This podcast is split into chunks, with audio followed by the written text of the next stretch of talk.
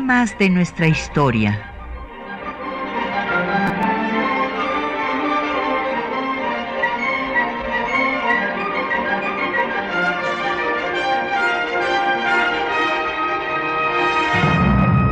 Un espacio que difunde el conocimiento del pasado para comprender nuestro presente. Programa a cargo de la maestra Patricia Galeana.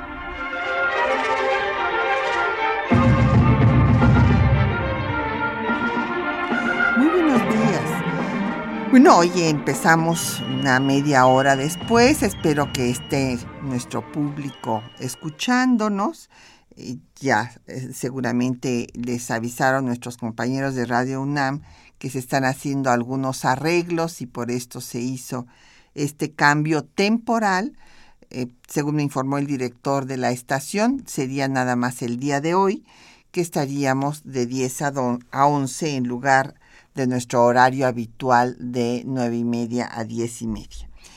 Y bueno, pues mañana es eh, eh, el día del libro y la rosa y se cumplen 400 años de eh, la muerte de dos de los más grandes escritores que ha tenido pues la humanidad, que ha tenido Cervantes y Shakespeare. Y eh, pues nosotros hemos tenido grandes escritoras y escritores a lo largo de nuestra historia. Eh, justo mañana también va a recibir el premio Cervantes, un escritor mexicano, Fernando del Paso. Y resulta que en este mes de abril, pues eh, nacieron, curiosamente, escritoras muy importantes de nuestro continente. El 4 de abril nació Griselda Álvarez y el 7 de abril, claro, en fechas muy distintas, nació Gabriela Mistral. Y también en abril nace otra mujer mexicana de gran importancia en la Revolución de la Independencia, que fue Leona Vicario. Y en este mismo mes de abril hay tres aniversarios luctuosos de mujeres eh, pues, que tienen la mayor envergadura. En las letras, el 17 de abril, nada menos que Sor Juana Inés de la Cruz. Y en abril también, el 17, es el aniversario luctuoso de Benita Galeana. Y el 23 de abril es también el aniversario luctuoso de María Lavalle Urbina, esta destacada maestra campechana, maestra normalista, que fue la primera mujer que presidió el Senado, fue de las dos primeras senadoras. Entonces, como ustedes verán, pues había mucha materia para, era difícil decidir a quién dedicábamos el programa, pero decidimos dedicarlo a eh, siendo un programa de historia, a la mujer que hizo historia siendo la primera gobernadora en nuestro país, que fue Griselda Álvarez. Y entonces, para pues recordar en esta fiesta de las letras, pues también escucharemos sonetos, estos sonetos magistrales que Salvador Novo equiparó con los sonetos de Sor Juana Inés de la Cruz, o sea, decía que las dos grandes eh, poetas que habían hecho sonetos eh, de nuestra cultura eran por una parte Sor Juana y por otra Griselda Álvarez. Entonces, llámenos, tenemos eh, libros a su disposición. Por una parte tenemos la publicación que hicimos con la UNAM sobre Griselda Álvarez que lleva por título eh, Griselda Álvarez, Política y Poesía. Y aquí hay varias semblanzas biográficas de su vida, de su obra, entre pues eh, las maestras participantes están Eugenia Revueltas, Carmen Galindo, Aline Peterson, y entre los hombres que también colaboraron en esta edición, está don Sergio García Ramírez, Alejandro Carrillo Castro y una servidora. Y además está ilustrado eh, por eh, la pintora Lucille Wong. Y asimismo vamos a tener ejemplares de la Constitución en sonetos. Esta constitución, yo creo que nuestra constitución es la única que está escrita en sonetos en el mundo, además de ser una eh, constitución de vanguardia, la constitución que estableció los derechos sociales por primera vez en el mundo y de ser una de las constituciones más longevas también del mundo, pues resulta que yo creo que es la única, no hay ninguna otra que esté escrita en sonetos y esto lo hizo Griselda Álvarez. Entonces llámenos, tenemos como siempre a su disposición los teléfonos en cabina 55 36 89 89, una LADA sin costo 01 800 505 26 88, un correo de voz 56 23 32 81 y eh, puede usted eh, mandarnos un mensaje, ya sea por Twitter, en arroba temas historia, por Facebook, temas de nuestra historia UNAM, o en el correo electrónico temas de nuestra historia arroba yahoo.com.mx. Y el programa queda en línea durante una semana en el www.radiounam.unam.mx. Pues para darle contexto al hecho histórico que significó el que una mujer fuera gobernadora de un estado en, nuestro país, pues tenemos que ver cómo se dio el proceso para que esto fuera posible y cómo se dio en el mundo para que tengamos este punto de comparación, que le, demos el contexto internacional también a este suceso. Nos podemos remontar hasta la antigüedad clásica para ver a las mujeres que luchaban por participar, por ser tomadas en cuenta en la toma de decisiones y después por ejercer el poder. Pero bueno, en la historia del mundo, pues sí, hubo mujeres que ejercieron este, pero fue cuando por alguna costa en la línea dinástica no hubo, o faltaba un hombre que pudiera eh, pues ejercer la corona en las monarquías europeas, por ejemplo, y entonces ante la falta de descendencia masculina, pues llegaron mujeres mujeres muy destacadas, pues eh, eh, las Isabeles, eh, recordemos a, a, la Isabel de Inglaterra y a la Isabel de Castilla, que fueron pues reinas y entonces la historia se ocupó de ellas. Pero el resto de las mujeres, pues como sabemos, por mucho tiempo no fueron estudiadas y pues eran como unos seres silenciosos que eh, eran fantasmas, que no eran protagonistas de la historia. Sin embargo, a partir pues de la Revolución Francesa empezó esta lucha para que eh, se tomara en cuenta a la mujer como ciudadana y fue el caso de Olimpia de Gouges, esta dramaturga francesa en la Revolución que no tuvo el apoyo de sus compañeros que acabaron pues con ella en la guillotina.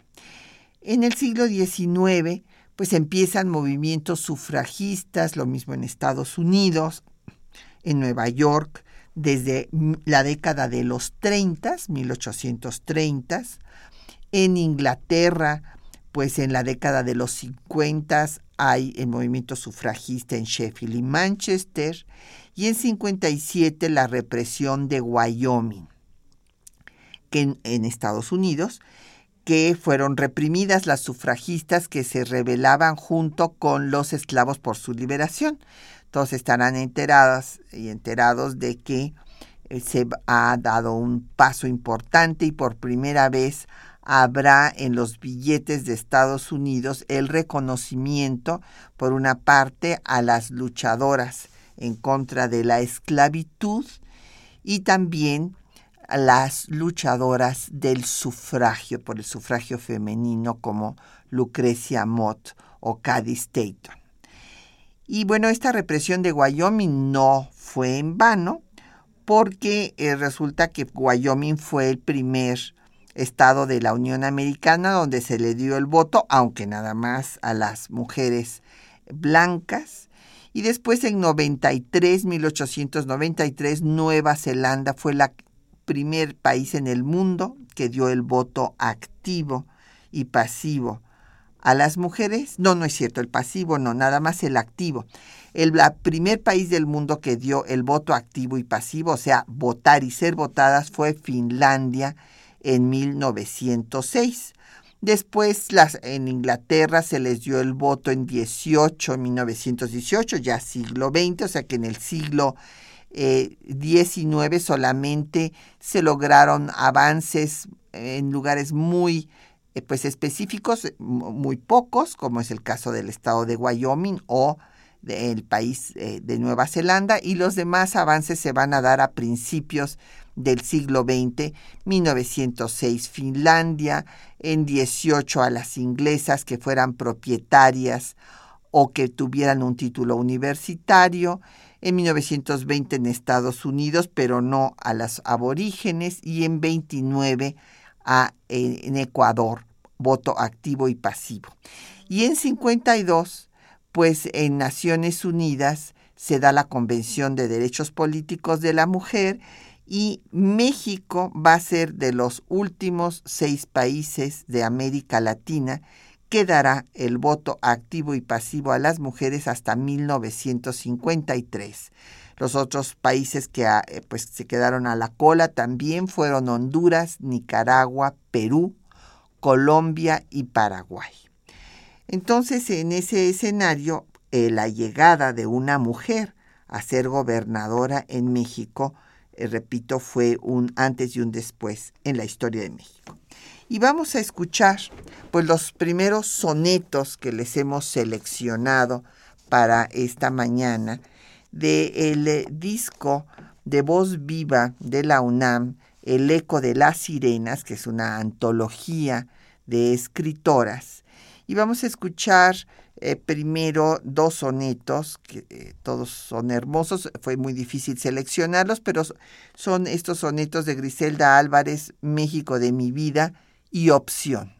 Yo te miro en un niño de la calle, cofre arriba, limpiando un parabrisa, con la carita una de sonrisa, ni una razón a que la risa estalle. El vidrio diáfano que no se raye, mientras el porvenir del sin camisa, violado por cualquiera, droga, prisa, ganador de la vida en boca calle. Oscura piel de mugre sin aseo, mirada con dureza que me embiste, un sólido rencor que deletreo, huesos al aire, niño que resiste, y ahí Aún en pie, ahí te veo, México de mi vida, imagen triste. Opción. Me dieron a escoger hogar o gloria, y en mis manos pusieron el mandato. Seis años nada más, que es un buen rato para abrirme las puertas de la historia. No sé si fue una pírrica victoria que ahora reflexiono y aquilato. Metí amor y familia en un retrato y fue el poder la línea divisoria. El eco del aplauso es mi cortejo. Hoy el pueblo me baña con sonrisas. Me porté bien, quizás soy un consejo. Adentro angustia, pero afuera risas. No es nostalgia, es historia, no me quejo, mientras que lento Cronos me hace trizas. Bueno, ahí tienen ustedes qué belleza de sonetos. Este, México hay que recordar, y esto es importante destacarlo, esta generación, la de Griselda Álvarez, es una generación nacionalista y eh, pues este amor a la patria lo refleja en muchas de sus obras. Aquí pues ve a los niños eh, que limpian el parabrisas y los eh, describe en forma magistral. Y el otro soneto, el de opción, pues es muy importante, es justamente lo que estamos diciendo le abrieron la posibilidad de entrar en la historia. Eh, cuando pues ganó las elecciones y pues le dieron a escoger, como ella dice, entre hogar o gloria.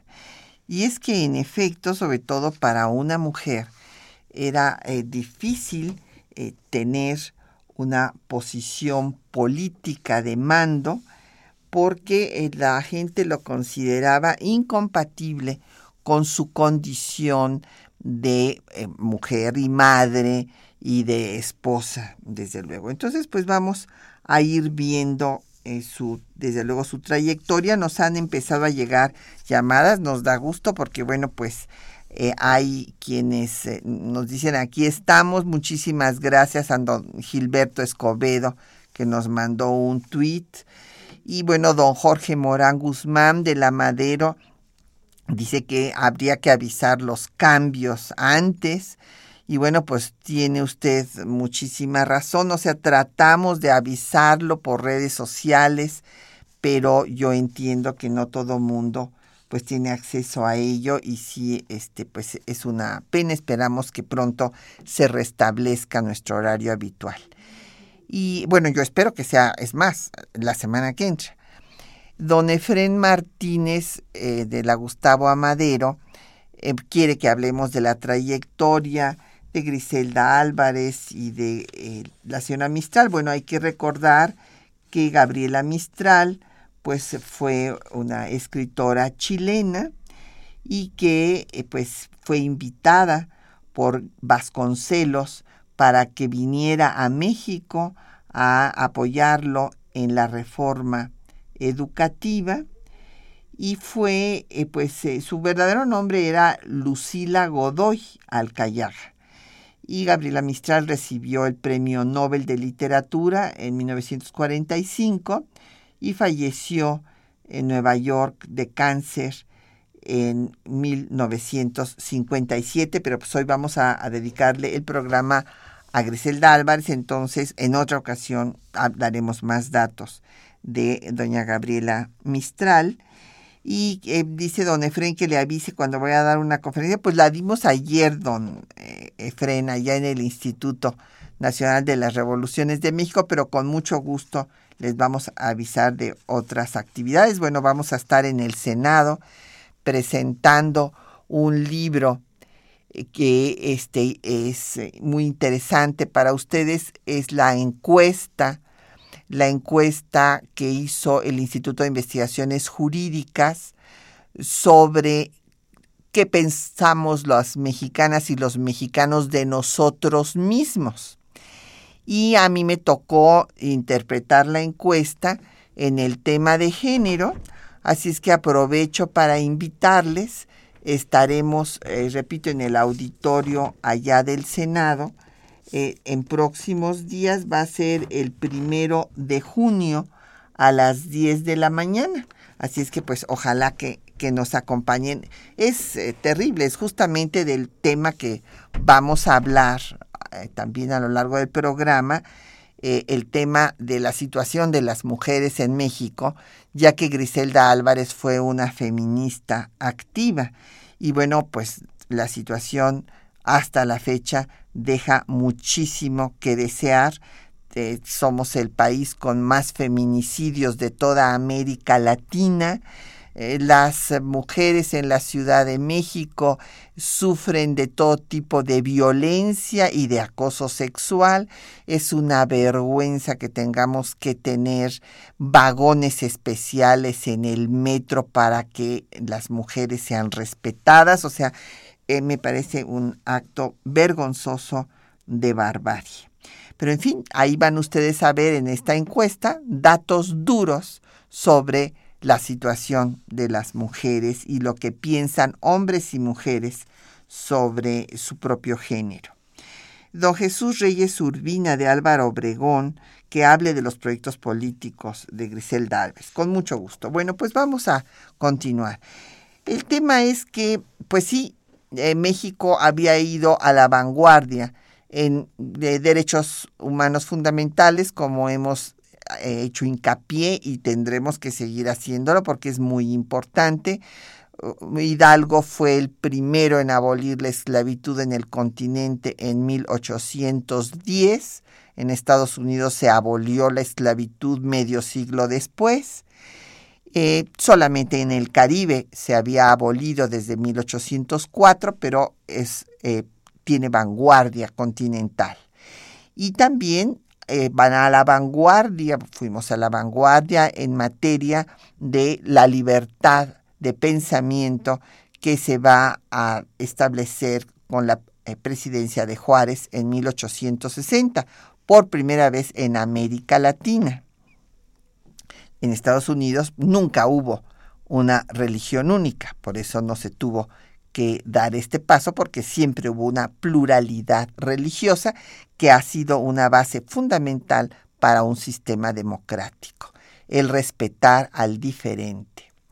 Y en 1917, pues fuimos el primer país en el mundo que estableció un cambio para el Estado. El Estado no solamente debía respetar los derechos individuales de la persona, sino que el Estado debería de actuar para proteger los derechos de los trabajadores del campo y de la ciudad, o sea, los derechos sociales. Pero hemos ido a la retaguardia en los derechos de las mujeres y en los derechos de las comunidades indígenas. Y esto no quiere decir que no hubo mujeres que lo demandaran.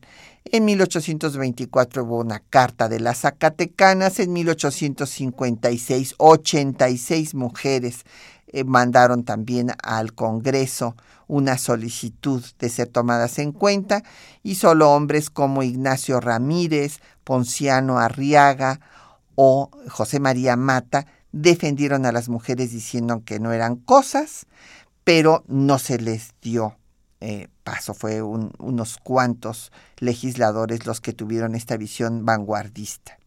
En 1910, cuando empieza la revolución armada, pues hay una serie de mujeres que organizan clubes como Dolores Jiménez y Muro, que le hacen una huelga de hambre y bueno, una manifestación a Porfirio Díaz declarando el fraude de su última reelección.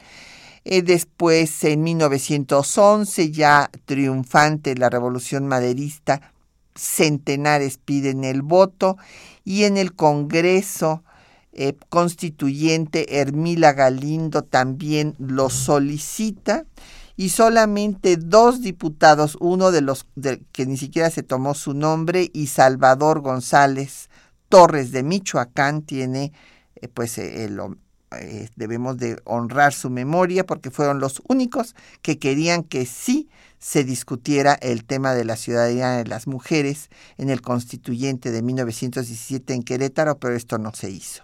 Luego en la década de los 20 hay algunos gobernadores como Felipe Carrillo Puerto eh, que eh, le da el voto en Yucatán a las mujeres para votar y ser votadas, pero cuando la casta divina lo manda matar, pues se echa abajo esta medida. Lo mismo pasará en San Luis Potosí, donde estuvo temporalmente, en Chiapas también se va a dar en 1925, lo mismo que Tabasco, y ya sabemos que eh, Cárdenas ofreció dar este paso, mandó la iniciativa gracias a la presión del Frente Único por Derechos de las Mujeres, comandado por la comunista Refugio García, que unió a las del PNR eh, con ellas para el Frente Único Pro Derechos de la Mujer, que reunió nada menos que 800 organizaciones y después Cárdenas congeló su iniciativa por temor a que votaran por Andreu Almazán.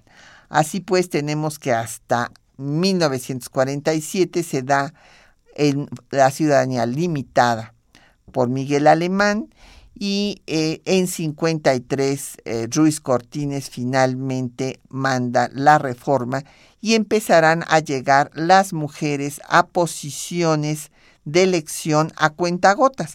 Primero tuvimos una diputada interina, Aurora Jiménez en 54, en 1959 Cristina Salmorán fue la primera ministra, en 64 María Lavalle con Alicia Arellano fueron las dos primeras senadoras y en 1979 por fin llegó una mujer a la gubernatura. ¿Qué había pasado en otras partes del mundo? Bueno, pues en 1909 hubo una gobernadora interina en Oregon, en Estados Unidos, imagínense, 70 años antes. En 1924 en Wyoming hubo otra gobernadora y en 1966 ya hubo una primera ministra Indira Gandhi en la India, en 69 Golda Meir en Israel y en 79 Margaret Thatcher en eh, Gran Bretaña. Y en América Latina, pues Isabelita Perón, la esposa de Perón en 74, eh, Lidia Gerlier en Bolivia en 79, el mismo año que Griselda llega a la gubernatura, tenemos a la primera presidenta en Bolivia. Y después ya vendrán Violeta Barrios en Nicaragua y Mireya Moscoso en Panamá en 99. Vamos a hacer una pausa para escuchar el texto, los textos que les hemos seleccionado, donde eh, Griselda habla de eh, su paso ya eh, primero al Senado y después cómo llega a ser la primera gobernadora en la historia de México.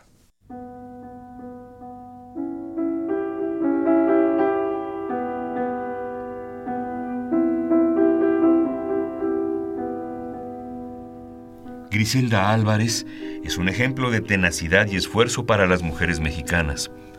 Desde muy joven ingresó al servicio público. Ella misma señaló que le tocó vivir la época en que las mujeres estrenaron el poder. En 1979 fue propuesta como candidata a senadora por el estado de Colima. Doña Griselda relata su sentir. Si llegaba yo al Senado mediante el voto del pueblo, Tendré que estudiar mucho para ingresar dignamente al pacto federal. Acepté el reto. Mi lema de campaña fue de tres palabras. Para progresar, educar. Griselda Álvarez arrasó en las elecciones con el 95% de los votos. Sin embargo, tuvo que abrir brecha para las mujeres del futuro.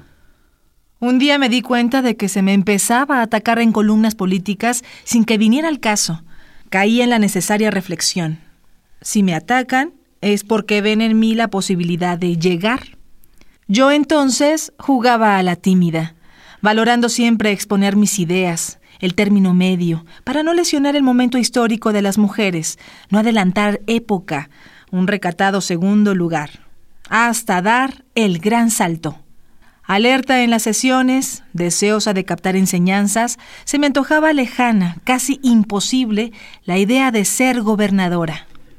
Sin embargo, su nombre comenzó a hacer eco entre los posibles candidatos para gobernar el estado de Colima. Ella misma relató que encontró dificultades para cumplir con este objetivo. Hubo resultado positivo, promesas y simpatía. Sin embargo, hubo sus excepciones, quienes, pese a la amistad, me aseguraron que el país no aceptaría mujeres gobernadoras y que los hombres de Colima no me dejarían llegar. Una vez que consiguió la candidatura, se dedicó de lleno a su campaña política, donde las mujeres desempeñaron un papel fundamental. Desde el inicio mostraron su cálido entusiasmo. En cualquier mitin o reunión, ahí estaban prestas. La colaboración de las mujeres fue manifiesta. Estoy segura de que a la hora de votar fueron un factor determinante para inclinar la decisión de las mayorías. En este sentido, doña Griselda nos describe el escenario que enmarcó su acceso a la gubernatura de Colima. El avance de las mujeres en este siglo ha sido notable. Del analfabetismo vergonzoso ascendimos a las aulas universitarias, pero el interés por la cosa pública se manifestó hace unos cuantos lustros.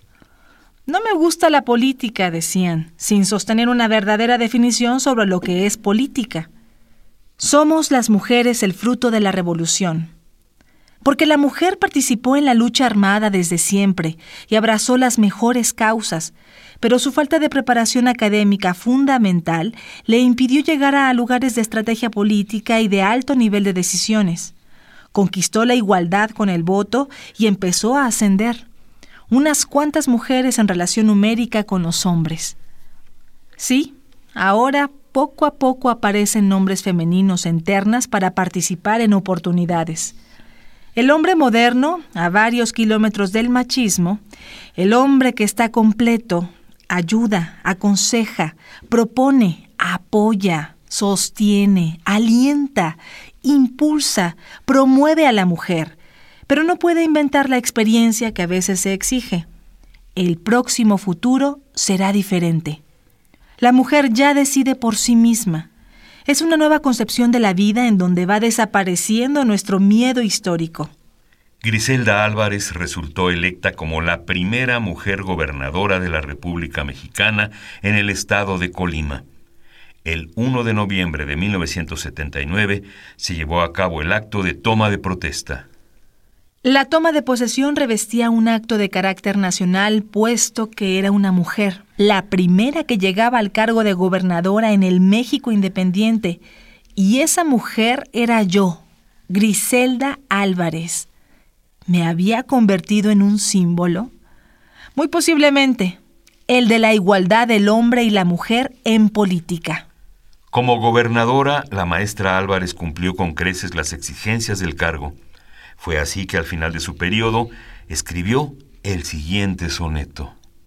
Me dieron a escoger hogar o gloria, y en mis manos pusieron el mandato, seis años nada más que es un buen rato, para abrirme las puertas de la historia. No sé si fue una pírrica victoria que ahora reflexiono y aquilato. Metí amor y familia en un retrato, y fue el poder la línea divisoria. El eco del aplauso es mi cortejo. Hoy el pueblo me baña con sonrisas. Me porté bien, quizás soy un consejo. Adentro angustia, pero afuera risas. No es nostalgia, es historia, no me quejo, mientras que lento, Cronos me hace trizas. Pues ahí tienen ustedes, repetimos el soneto de opción porque es, es muy terrible lo que realmente pues han vivido estas pioneras, estas mujeres de vanguardia. O sea, eh, me dieron a escoger hogar, o gloria y bueno, pues el metí a la familia en un retrato, es, es, es duro, en fin, y bueno, pues eh, amor y familia en un retrato y el poder fue la línea divisoria. En fin, es eh, Griselda, eh, pues una mujer sin duda admirable desde muchos puntos de vista. Nos han seguido llegando preguntas, comentarios. Eh, Arzadevi nos manda a saludar en Twitter y nos dice que sí, que hay que avisar que hay que pedir a Radio UNAM de que les avise los cambios de, de los horarios. Sí, yo supongo que se los van a estar avisando. Y el caso de don Manuel Pérez Morales nos dice que en las comunidades indígenas eh, por usos y costumbres tratan muy mal a la mujer. Tiene usted mucha razón, don Manuel, y el respeto eh, que tenemos a las culturas originarias de los pueblos originarios, descendientes de los pueblos originarios, debe de estar siempre medida por el respeto a los derechos humanos de todos sus miembros. Entonces no se pueden respetar usos y costumbres que violen los derechos humanos de las mujeres ni de cualquier otro miembro de una comunidad indígena. Don José Guadalupe Medina de Zahualcoyot, que cómo contribuyó el feminismo em, de Griselda Álvarez en su labor, ahora lo vamos a ver. Don León David Casas Romero dice que si no es mucho compararla con Sor Juana, bueno, esa es la comparación que hizo Salvador Novo, por la calidad de sus sonetos. Él decía que los sonetos de Griselda eran de oro que mostraban la madurez de la escritora. Y vamos a seguir escuchando sus sonetos para que usted eh, lo juzgue, don León David. Don Abraham Valdés de la Benito Juárez dice que no es tomada en cuenta en la historia oficial eh, Griselda Álvarez. Bueno, lo que pasa, don Abraham, esto de la historia oficial es algo muy discutible. Hay muchas historias oficiales. No es una sola, porque pues eh, hay una historia oficial cuando hay un partido en el poder, hay otra historia oficial cuando, pero lo que tenemos que ver es el reconocimiento que estas figuras tuvieron pues por sus contemporáneos e incluso en vida, como yo pude constatar cuando doña Griselda eh, la acompañé una vez a Colima y bueno, pues no podíamos caminar una cuadra sin que no salieran de las casas, de los estanquillos, separaran los coches para saludarla. O sea, eh, los colimenses la recuerdan con cariño porque hizo bien su trabajo doña Elsa Hernández García de Coyoacán. bueno, ella eh, me habla de otro tema, de los constituyentes de la Ciudad de México. Pues, doña Elsa, ese es otro tema. A mí me parece muy raro que haya eh, diputados designados, pero bueno, pues es una modalidad nueva, inédita. Doña Lidia eh, Sulzer eh, le gusta el tema. Muchísimas gracias. Y bueno, pues vamos a ver los datos de la vida de Griselda. Ella nació un 5 de abril en Guadalajara, Jalisco, por accidente, porque toda su familia pues era de Colima. Ella fue eh, bisnieta del primer gobernador Manuel Álvarez, gobernador del estado de Colima cuando surge el estado de Colima en 1857. O sea, era un eh, liberal, un liberal juarista después que luchó con Juárez. Fue hija de Miguel Álvarez, otro gobernador. Y por línea materna, eh, pues ella descendía de Ponce de León, un conquistador español que fue gobernador de Puerto Rico. Y su feminismo, ella misma lo refiere, inició cuando un cura le prohibió que ella pisara el presbiterio. Y entonces ella decía, bueno, pero ¿por qué los otros niños, los monaguillos, sí lo pueden pisar? Y entonces pues resultaba que ella no lo podía pisar porque ella era mujer. Eh, perdió a su madre eh, muy joven y, su padre era un hombre eh, duro que quería que, bueno, le hubiera gustado que ella fuera hombre. Y entonces un día le dijo, ya deja de, esa costumbre tontita de leer versos y apréndete, estudia el acta de independencia. Y entonces se puso a estudiar el acta de independencia a Griselda y le preguntó por qué es un Congreso y por qué no hay mujeres en el Congreso. Entonces desde ahí empezaron sus preocupaciones de ver eh, la discriminación que había para las mujeres en diferentes aspectos. Nos refiere que le encantaba estudiar y ella misma dice que tal vez por la soberbia de ser la mejor en todo. Quiso estudiar medicina, pero su padre le dijo que debía ser maestra, porque maestra era la profesión eh, que era bien vista por la sociedad para las mujeres. Y bueno, fue maestra, fue maestra normalista, se especializó en, en niños con dificultades de aprendizaje y en menores infractores. Y empezó a trabajar en periodismo. Dice que de sus tres personalidades, o sea, tres actividades fundamentales, eh, que era pues por una parte ser maestra, por otra ser política, por otra ser escritora, la que más le gustaba es ser escritora. Tuvo una serie de responsabilidades públicas en la Secretaría de Educación Pública al lado de don Jaime Torres Bodet, a quien admiró y que ella reconoce que tuvo una gran influencia en su vida. Eh, con él trabajó para crear centros educativos, escuelas en 25 estados de la República y después eh, pues empezó a tener ya una eh, pues inclinación más por la política. las mujeres, decía Griselda, estábamos estrenando el poder y las mujeres la ayudaron siempre.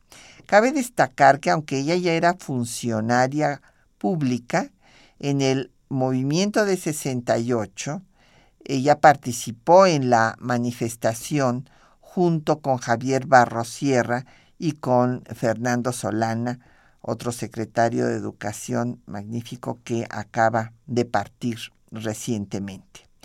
Eh, como feminista, pues se va a destacar a lo largo de toda su vida. Ahora vamos a ver las acciones que hace ya al frente del gobierno. Pero antes cabe decir que Porfirio Muñoz Ledo, cuando era presidente del PRI, eh, le dijo, porque se dio cuenta de su preparación, que estaba madura para ser senadora. Y desde su campaña para el Senado fue cuando puso el lema para progresar, educar en lo que coincidiría con Fernando Solana, cuyo lema era un pueblo llega tan lejos como su educación se lo permite. Le tocó defender en 1977 la reforma política para que los partidos de izquierda tuvieran su registro y después, cuando quiso ser gobernadora, pues Jesús Reyes Heroles le dijo que los colimenses, como oyeron ustedes, no iban a estar de acuerdo, le pidió el apoyo al candidato José López Portillo y él le dijo, pues hable con el pueblo y si el pueblo cree usted que la acepte, pues adelante. Y en efecto, bueno, pues eh, fue difícil para ella porque le echaban en cara no haber nacido en Colima, a pesar de que toda su familia era de ahí y ella decía que nadie elegía el lugar donde nació, nació por accidente en Guadalajara y en 1979 fue la primera gobernadora eh, con el 81% de los votos. Vamos a escuchar otros dos de sus magistrales sonetos. Uno es eh, Desayuno y otro Lejana Arquitectura. Desayuno. Si es que me siento sola, no me importa. Con el ego me baño narcisista. Ante el espejo me hago una entrevista y escribo lo que el vidrio me reporta. La vejez asomada que soporta un espíritu fuerte y optimista. Hay mucho más de risas a la vista porque el dolor la vida nos acorta. Tengo amigos y amigas. Más de alguno por teléfono a veces me resiste. Espanto algún recuerdo inoportuno, como si fuera mosca. Y si persiste, le invito un poco de mi desayuno. Sé que estoy sola, pero nunca triste. Lejana arquitectura.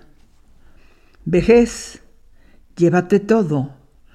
Cutis terso, donde viajaron manos persuasivas, ojos radiantes, lámparas votivas que iluminaron noches de universo.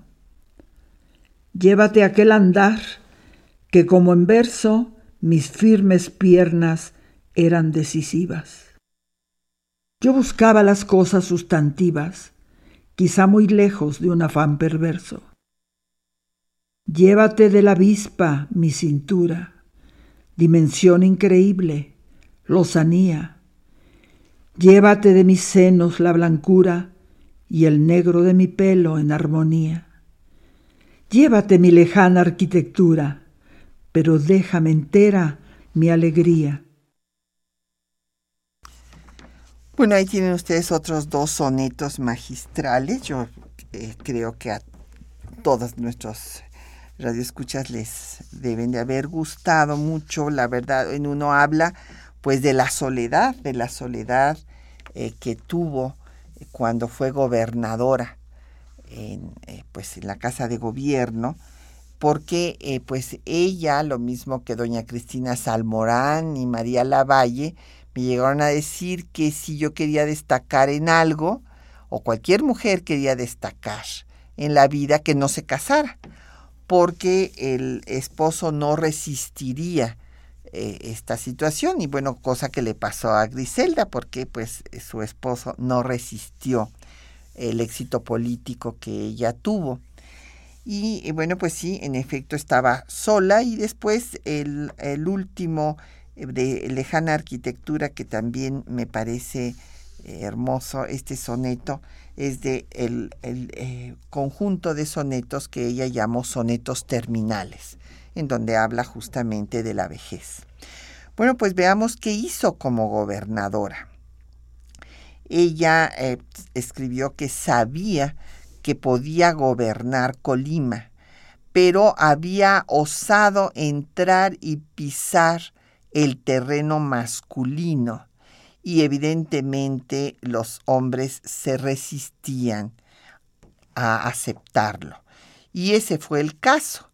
Hablaba de los que estaban sumidos, que había dos tipos de hombres, los hombres evolucionados y los anquilosados hundidos en la oscuridad del machismo consustancial. Y esto pues se lo demostraron los hombres cuando hicieron un gran mandil y se lo pusieron al rey Colimán el día que ella tomó posesión. ¿Por qué? Porque ella misma escribió que todavía hay quienes piensan que las prendas de ropa simbolizan al sexo y lo que querían demostrar es que pues eh, los hombres que acataran el mando de una gobernadora mujer que había nacido para obedecer como mujer y no para mandar, según esta visión oscurantista y retrógrada, pues eran eh, mandilones los que aceptaban que la mujer los mandara. Inclusive hay esa, ese adjetivo muy, muy mexicano, pues que pinta el machismo, ¿verdad? Que todavía subsiste. Como gobernadora fue una gobernadora magnífica, reconocida por eh, los diferentes grupos políticos, aumentó en primer lugar el presupuesto de la educación, reconcilió al gobierno, al, este, con la universidad, que había habido, la Universidad de Colima había habido siempre desencuentros y ella logró conciliarlos. Creó el Centro de Capacitación para Ejidatarios, la Casa de Cultura de Colima, un museo, el Museo de las Culturas de Occidente, construyó pues las obras que son orgullo de los colimenses, el Palacio de Justicia, el Palacio Legislativo, el aeropuerto. Y en cuanto a las mujeres, eh, se empeñó porque las mujeres embarazadas estudiaran. Estaba muy orgullosa de haberles dado diplomas a mujeres en el octavo mes del embarazo, porque antes había esta eh, pues tradición discriminatoria de que las mujeres pues ya si estaban embarazadas casi no deberían de salir de su casa. Eh, creó el centro de apoyo a las mujeres golpeadas, primero en el territorio nacional, primer centro para apoyar este problema gravísimo que tenemos hasta la fecha, y aquí en la Ciudad de México en donde de 10, 6 mujeres declaran haber tenido, haber sufrido violencia y creó también centros de atención integral para la mujer. Por otra parte, aumentó la penalidad para los violadores de 5 hasta 16 años y que estos no pudieran salir bajo fianza y que además tuvieran que reparar el daño y el pago, eh, pues de si había un producto, el pago alimenticio para la criatura. Los delitos sexuales disminuyeron nueve puntos. Eh, también permitió que las mujeres embarazadas que hubieran eh, delinquido tuvieran arresto domiciliario y así sus hijos no iban a estar registrados en una penitenciaría creó cooperativas pesqueras de mujeres, rehabilitó a las trabajadoras sexuales, las hizo policías y abrió tanto la policía estatal como la, la de tránsito, la municipal, a las mujeres. También hizo eh, que una iniciativa para que se diera una ley en contra del maltrato a los niños y creó una unidad de servicios infantiles, un centro de desarrollo familiar para enseñar a los padres a hacerlo, porque ella decía que lo más difícil era ser padre o madre y que nadie nos enseñaba cómo hacerlo. Una escuela de padres. Y separó en los cerezos a los jóvenes infractores de los adultos. Creó también el Centro Estatal para Menores en Comala y les daban terapia laboral y bueno, pues con su honestidad y trabajo eficaz le abrió brecha a las mujeres. Después de haber sido gobernadora, fue también directora del Museo Nacional del Arte y recibió múltiples reconocimientos, entre ellos pues el premio de Sor Juana Inés de la Cruz, de Benito Juárez, la medalla Belisario Domínguez y fue designada una de las 17 eh, sabias del siglo XX por el gobierno de Gran Bretaña. Murió lamentablemente después de una larga cama el 26 de marzo del 2009. Y como este eh, pues domingo 24 de abril va a haber esta marcha del movimiento de las mujeres que va a salir del el monumento a la madre para eh, defender la, es, la marcha de la no violencia contra las mujeres, eh, que va, eh, pues es una marcha que convocan diversos colectivos, entre ellos la Federación Mexicana de Universitarias, y eh, pues ahí van a llevar uno de sus sonetos que eh, pues ella escribió para la federación. Nacer mujer es un inmenso reto, circunstancia toral, dura la vida. La hembra viene en pecado concebida y el hombre nace lleno de respeto. Buscas no ser objeto, ser sujeto, con tu ovárica fuerza sostenida, para luchar con alma dividida, porque no en todo lograrás boleto. Te dan sencillo, mas te exigen doble. Sangras ante la ley cada conquista, en la maternidad sustancia noble gigante siempre, aunque el dolor en vista, por fuera suave, muy adentro roble, pero te hacen a golpes feminista. Y bueno, pues con esto estamos dando respuesta a alguna de las preguntas que llegaron de don Jesús Ríos, por ejemplo, de la Miguel Hidalgo, que nos decía que cómo pudo compaginar su sensibilidad artística con la política. Y bueno, sobre esto Salvador Novo escribió que así como para Sor Juana el convento pues había eh, sido una cárcel y ella había tratado de evadirse de ella a través de la poesía, lo mismo hacía eh, Griselda eh, con sus sonetos y pues la, el rechazo y lo difícil que le fue abrir brecha gracias a don Marcelo Alonso de la Miguel Hidalgo, que si hubo solidaridad entre las mujeres, sí, así como se ayudaban las soldaderas, también Griselda dice que las mujeres siempre la apoyaron. Y aquí don Rafael del Valle de la Miguel Hidalgo dice que, que se les dio muy pronto el voto a las mujeres porque era el voto para el clero. Bueno, Rafael, ya no, afortunadamente creo que las mujeres están independizadas, estaban independizadas del clero desde hacía tiempo y sí, el que se les haya dado tan tarde en 1953 ha tenido un efecto nocivo para el desarrollo de nuestro país de, y de la democracia mexicana. Y don Gilberto Escobedo de Twitter nos dice que allí en Canadá también eh, pues hay malos tratos para las mujeres en las reservas de los indios y que Trudeau, eh, el primer ministro actual, abrió una investigación sobre estos hechos. Muchas gracias, don Gilberto. Y bueno, pues ya nos tenemos que despedir.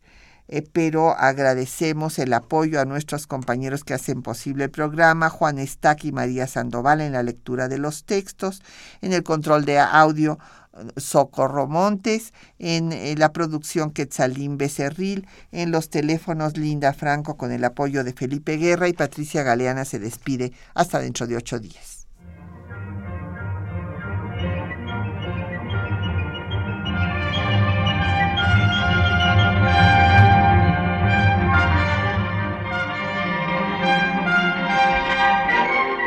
Temas de nuestra historia.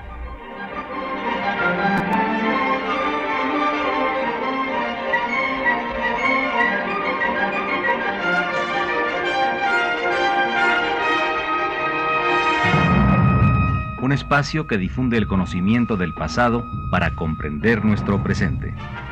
Programa a cargo de la maestra Patricia Galeana.